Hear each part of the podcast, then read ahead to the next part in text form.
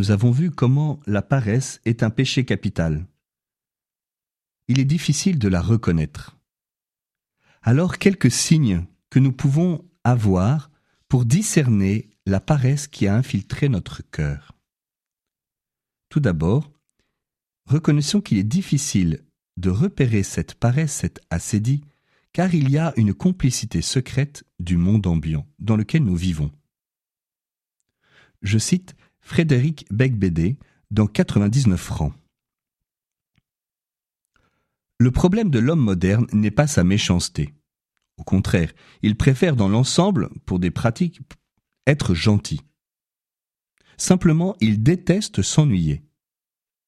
L'ennui le terrifie, alors qu'il n'y a rien de constructif et généreux qu'une bonne dose quotidienne de temps mort.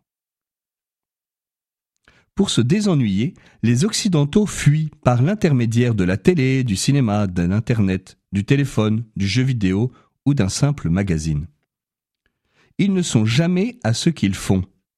Ils ne vivent plus que par procuration, comme s'il y avait un déshonneur à se contenter de respirer ici et maintenant. Quand on est devant sa télé ou devant un site interactif ou en train de téléphoner sur son portable ou en train de jouer avec sa PlayStation, on ne vit pas. On n'est peut-être pas mort, mais pas très vivant non plus.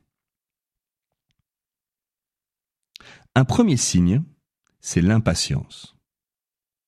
Le temps nous paraît long, morne, monotone, comme s'il était figé. De fait, le soleil à midi paraît ne plus bouger. Évagre le Pontique disait Le soleil paraît lent à se mouvoir et immobile. C'est une des raisons pour lesquelles on parle de la sagesse, de la paresse comme du démon de midi. Cette impatience, elle se manifeste également par le fait que l'on veut tout, tout de suite et toujours plus vite sans faire l'effort nécessaire pour atteindre l'objectif fixé. Par exemple, lorsque j'étais en paroisse au Brésil dans des favelas, on nous avait demandé de faire des cours de français. Et assez vite, nous avons arrêté. Parce que tout le monde s'y inscrivait, et au bout de trois semaines, arrêté. En fait, ils voulaient parler français, mais sans faire l'effort de l'apprendre. Woody Allen dit J'ai lu tout guerre épée en 20 minutes, ça parle de la Russie.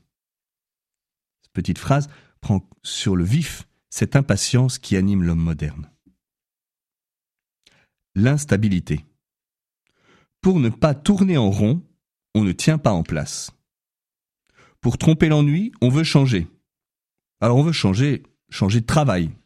On va démissionner. On veut changer de ville, déménager. On va changer de paroisse. On va changer de conjoint aussi, en divorçant. Bref, on a la bougeotte. Mais en fait, ça ne sert à rien. Parce que le problème n'est pas chez les autres ou dans la situation extérieure, le problème il est en nous. On tombe alors dans la dispersion et la diversion permanente, et on oublie son devoir d'État. Un troisième signe, c'est des remises en question abusives. Nous avons posé des choix de vie. Mais au niveau de la foi, nous pouvons passer par des crises de doute, des, questions légitimes, mais qui finissent par prendre trop de place. Une remise en cause perpétuelle, permanente, qui est comme une, remise en cause abusive de tout en permanence.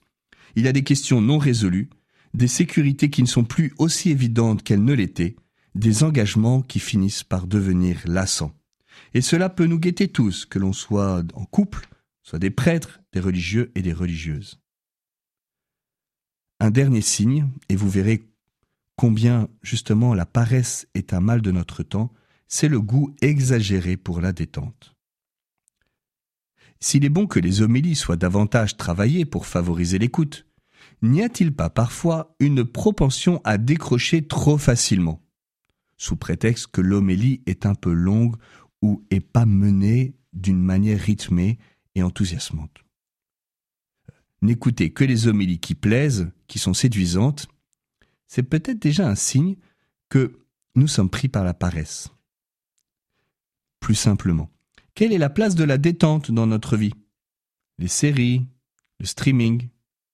Cette détente est-elle mesurée ou prend-elle trop de place dans notre cœur? Nous savons que nous pouvons en même temps accorder trop de temps au sommeil, c'est l'hypersomnie, qui peut être une fuite, et puis parfois euh, perdre le sommeil parce que nous nous laissons gagner par le goût des détentes. Demain, nous verrons quel remède le Seigneur nous propose pour guérir l'impatience, la paresse de notre cœur.